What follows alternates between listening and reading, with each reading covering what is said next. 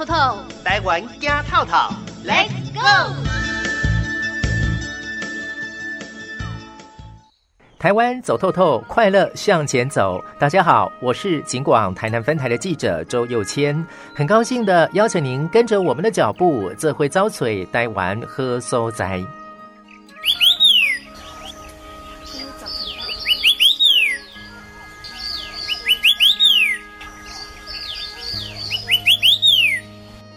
目前正是春暖花开的好时光，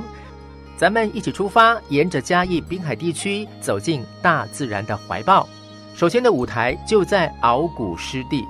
鳌谷湿地位于嘉义县东石乡鳌谷村的西方，北临北港溪，南面六角乡大排水沟，西至台湾海峡，东以台十七线公路为界，面积广达一千四百多公顷左右。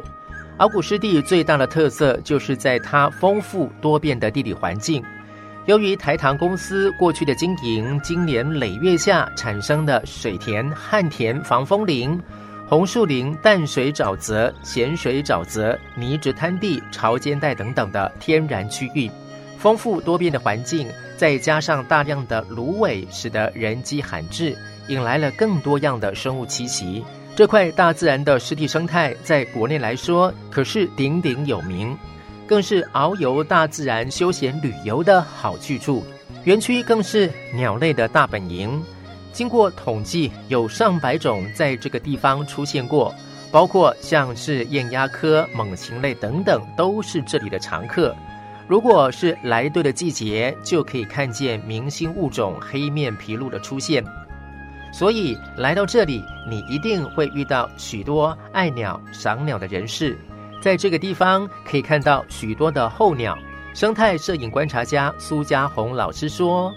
赏鸟的地方呢，有八个赏鸟亭，沿线呢总共加起来有北堤、南堤还有西堤，有十五公里。希望我们的来宾呢，尽量往南堤这个方向。”鳌谷湿地的南体那边有千岛湖。台湾这个好地方，在生物地理上属于东洋区，整个生态体系十分的特殊。每年秋冬以及盛夏，也有许多古北区的候鸟南下到此度冬，部分华南的夏候鸟也飞来避暑。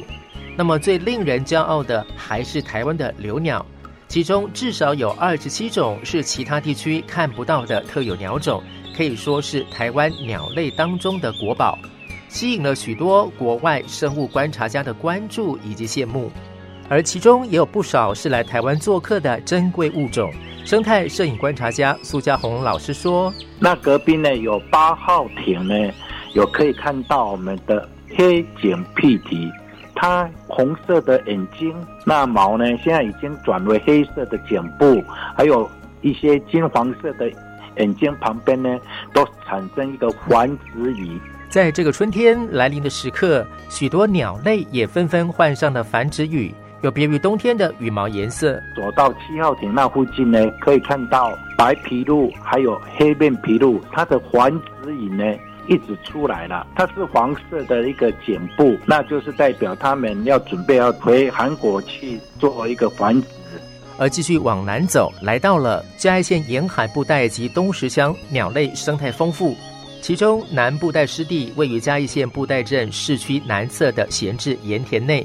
昔日属于布袋盐场的六区盐田所在地，整体面积含西湖水域广达一千三百多公顷，北接西滨联络道和赞寮沟，东临台十七线道路和布袋国中。南侧跨越龙宫溪至台十七线的道路，西侧以西湖水域为界。生态摄影观察家苏家红老师说：“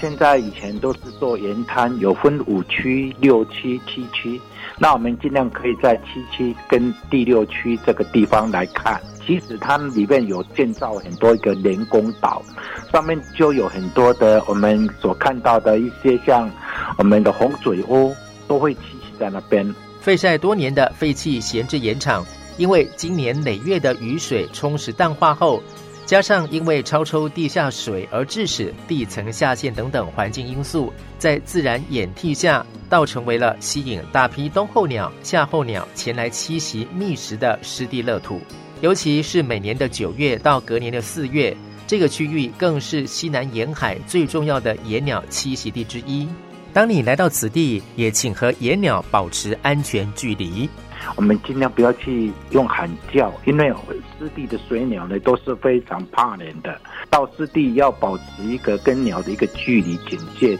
找个时间沉浸在大自然中，拥抱蓝天绿野，好心情。以上就是今天的台湾走透透，滨海嘉义满天飞。我是警广台南分台的记者周佑谦，谢谢您的收听，咱们下回见。